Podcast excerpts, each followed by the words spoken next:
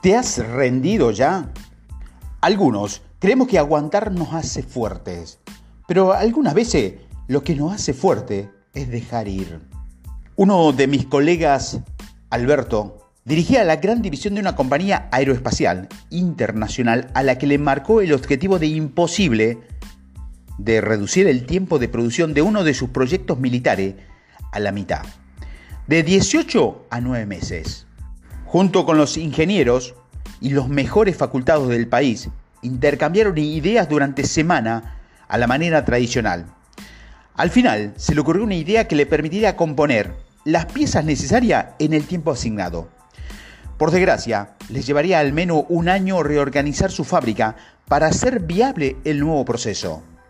Después de aproximadamente seis semanas de investigación intensa, Alberto convocó al equipo y le comunicó que agradecía sus esfuerzos, pero que iba a llamar a los representantes del ejército por la mañana.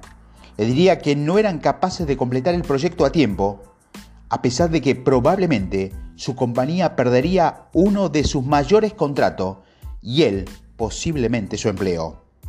A la mañana siguiente, temprano, cuando llegó al trabajo, se sorprendió al ver otros coches en el aparcamiento. Cuando entró en su oficina, encontró a algunos de los ingenieros trabajando duro. Cuando le preguntó a uno de ellos qué estaba ocurriendo, les dijo, sabes, ha sido muy curioso. Sinceramente, me sentí aliviado cuando nos dijiste que nos rendiríamos. Volví a casa, vi a mi esposa, me divertí con mis hijos y me acosté relajado por primera vez en los últimos 12 meses.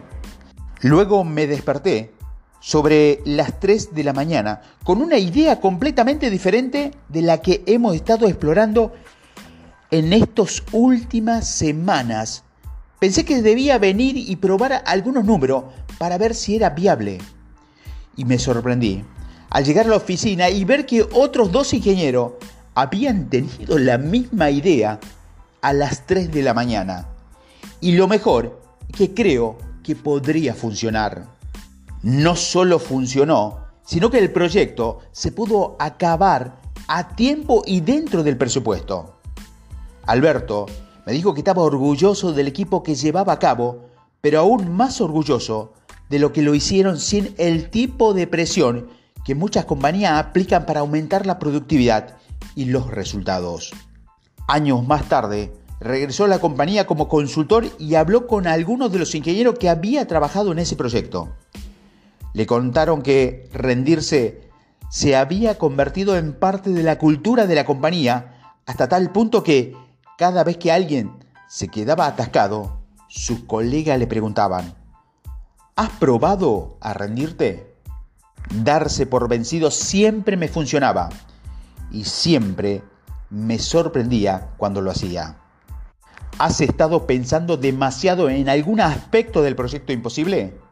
Trata de darte por vencido, dejando de pensar en ello durante un día. En el peor de los casos, habrás descansado y recuperado parte de tu capacidad mental. En el mejor, te sorprenderá y te encantará cuando algo nuevo llegue a tu mente. Pregúntate, ¿de qué manera te has implicado hoy en tu proyecto imposible? ¿Qué has hecho? ¿Qué has notado? ¿Qué ha pasado?